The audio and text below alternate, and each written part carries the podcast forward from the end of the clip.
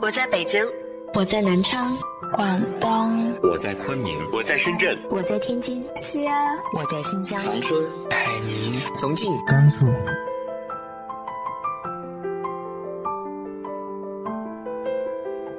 这里是 FM 幺八零八四，昨天的你的现在的未来，我是主播背着吉他的蝙蝠女侠。无论你在哪儿，这里都有我的温暖等你。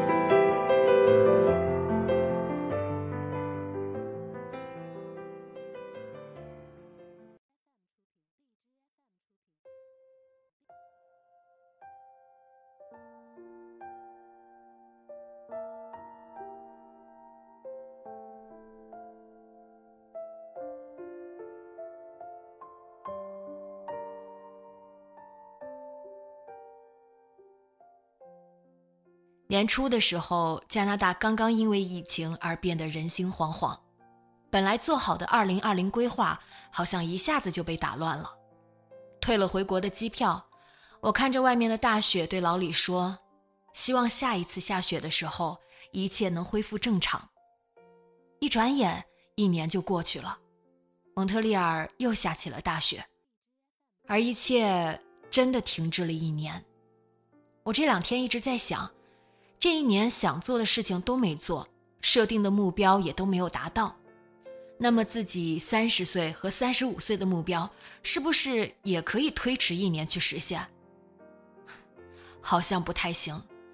这个世界上没有多少事情是可以停下来等你准备好的。不过呢，换个思路，这一年好像也让我们大多数人重新去理解生活。一家人健健康康比什么都重要。疫情期间，远在中国的我的婆婆和我的爸爸都感冒发烧过，而我呢，在蒙特利尔也生过病，好在都是虚惊一场，我们都很快康复了。生命的过程可是很不美好，但却能够拉近我们的距离。我的父亲感冒发烧不告诉我。期间还被开水烫伤了手，事后才告诉我。同样呢，我只要在视频里咳嗽一小声，有时候甚至是因为刚睡醒，眼睛有点肿，我爸都会很紧张地问我怎么了。有一次是女生生理期，我不好意思和爸爸说，只能说自己肚子不舒服、头疼，我爸都会连着好几天问我好点了没。以前我们不善表达。现在我们会直接把关心说出口。我相信，不管网友们再怎么吐槽，说在家待烦了，但这种工作后还能和家人长期待在一起的机会不会再有了。和家人共同经历的这一切，比什么都重要。要说二零二零年的收获，除了对亲情的感悟，那就是感觉自己的物欲降低了。居家隔离的这一年，不买衣服，不做头发，不化妆，不美甲，不修边幅的过。